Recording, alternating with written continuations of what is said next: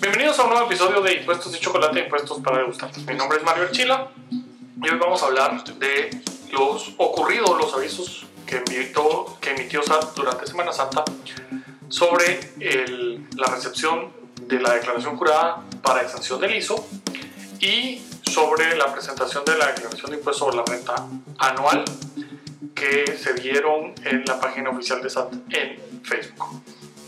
El, no se olvide suscribirse, darle clic a la campanita y pasarle esto a toda la gente que usted conozca que le puede interesar porque paga impuestos o simple y sencillamente para recordarle de estos temas porque no hay nada mejor que un ciudadano informado para evitar que la administración tributaria siga cometiendo actos fuera de ley como los dos que vamos a discutir hoy. También nos puede seguir en nuestro blog impuestoschocolate.com, en Facebook Impuestos y Chocolate. A mí me puede seguir en Twitter como Mario Eagle y en Instagram como Mario Eagle eh, también. Será un gusto por ahí. Y recuérdense que en Patreon tenemos horas y horas y horas de seminarios y cursos. Y una vez al mes con los Patreon VIP nos reunimos para discutir temas de impuestos. Recientemente, el, miércoles 31 de marzo fue nuestra eh, reunión de marzo y ahora es inicios de mes precisamente la mejor oportunidad para aprovechar todo el contenido y todo el material durante el mes de abril y tener la reunión de abril con nosotros y platicar de temas de impuestos, algo que se torna muy muy interesante. Le doy la bienvenida a todos los nuevos Patreons también y espero eh, ahí sus comentarios. Cualquier tema que quieran que tratemos, recuerden redes arroba impuestosdechocolate.com y en los comentarios de, del video también y de los audios también pueden dejar sus sugerencias de temas y sus impresiones respecto a lo que hoy vamos a platicar. Sin más, pues vamos con el contenido de hoy. En Facebook, SAT publicó una, un aviso el, para los Patreons les voy a dejar copia de todo esto, las imágenes ahí en el, en el post en Patreon. Y el, dice, si en esta época, del 31 de marzo al 4 de abril, no puedes presentar tu declaración de ISR anual y ISR relación de dependencia, por tener tus datos de RTU pendientes de actualizar, envía un correo a atención rtu.sat.gov.gt indicando el número de tu gestión de actualización de datos. Esto sorprende realmente porque no es posible que se sujete la presentación de una declaración de impuestos y pago de impuestos al cumplimiento de la actualización del RTU. Si bien hay una obligación de actualizar el RTU anual, esa está en el código tributario, esa, eh, esa, esa actualización es para efectos de RTU, pero no puede amarrarse la presentación de una declaración a tener o no actualizado el RTU de una persona. Esto es un acto totalmente ilegal. El problema que tenemos actualmente es que con la, Corte de Constitucionalidad y esa partida de nefastos que están ahí sentados, que no entienden eh, cómo se pagan impuestos en este país y no entienden de constitucional tributario para absolutamente nada, difícilmente van a otorgar los, los amparos por este bloqueo. Pero la determinación de la obligación la presentación de la declaración del impuesto de la renta anual no puede estar sujeto a que exista o no exista una actualización del RTU. La no actualización del RTU tiene sus consecuencias propias dentro del código tributario y son esas las que se deben de aplicar, pero no puede bloquearse o impedirse la presentación de una declaración del impuesto sobre la renta como lo está pretendiendo la administración tributaria. Es más, no hay razones por las que la actualización del RTU impida o bloquee y, el NIT. Eso no existe en nuestra legislación. Y de eso sí hay muchísimos amparos en las que la Corte de Constitucionalidad, claro, estos vienen de, anteriores a esta integración de la Corte, le ha dicho a la administración tributaria que no puede evitar las gestiones y los actos de los contribuyentes porque no está actualizado el RTU.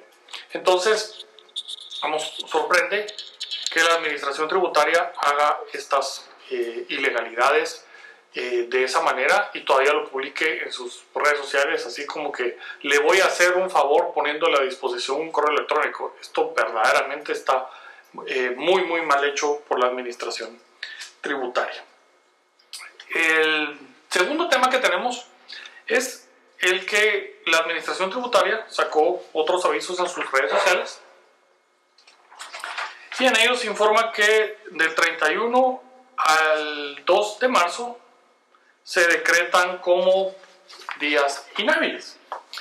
Esto viene del reglamento interno de trabajo, del el reglamento del trabajo y gestión del recurso humano de SAT, que establece en el artículo 71, establece dentro de los días que son asueto dentro de SAT, el 1 de enero, el miércoles santo, el jueves santo, el viernes santo, el sábado de gloria, el 1 de mayo, el 10 de mayo para las madres, eh, que se gozará de forma coordinada para no interrumpir el servicio, dice el 17 de junio para los padres, también de forma coordinada para no interrumpir el servicio, el 23 de junio, porque es el día de SAT, y que si recayera en un día inhábil, se concederá permiso laboral con goce de salario el día hábil siguiente a la posterior de dicha fecha, el 30 de junio, el 15 de septiembre, el 20 de octubre, el 1 de noviembre, el 24, 25, 31 de diciembre y el, día de la festividad donde se elabora. O sea, para la ciudad de Guatemala es el 15 de agosto.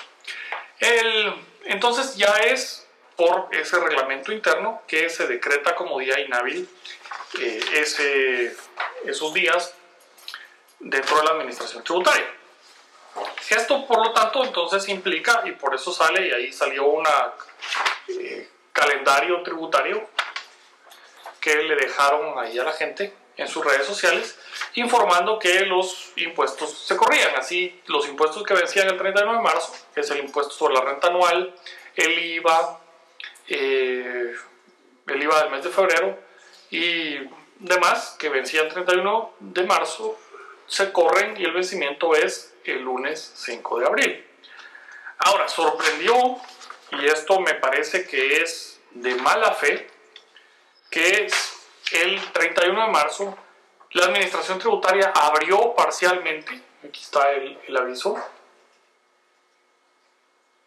abrió parcialmente y el aviso ese dice, se informa a los contribuyentes que el día de hoy se estarán recibiendo en recepción de documentos únicamente las solicitudes del ISO en horario de 8 a 12. Eh, esto es por la extensión del ISO, que hay que presentar una declaración jurada de haber tenido pérdida durante dos periodos, pérdida operativa durante dos periodos consecutivos, y los estados financieros auditados sobre esas pérdidas para gozar de extensión del ISO en el año 2021.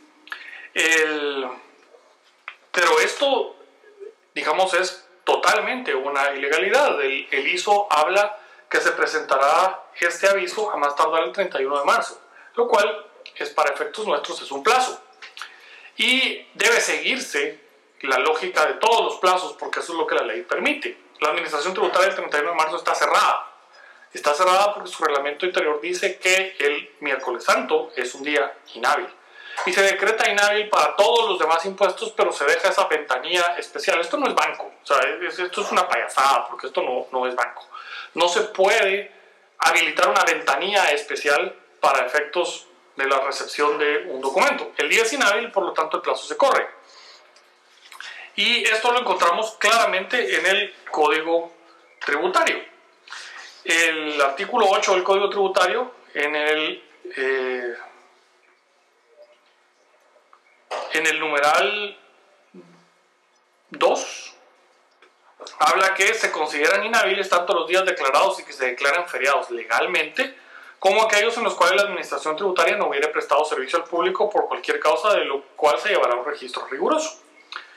Entonces, el 31 es inhábil, pues lo declaró la administración como tal.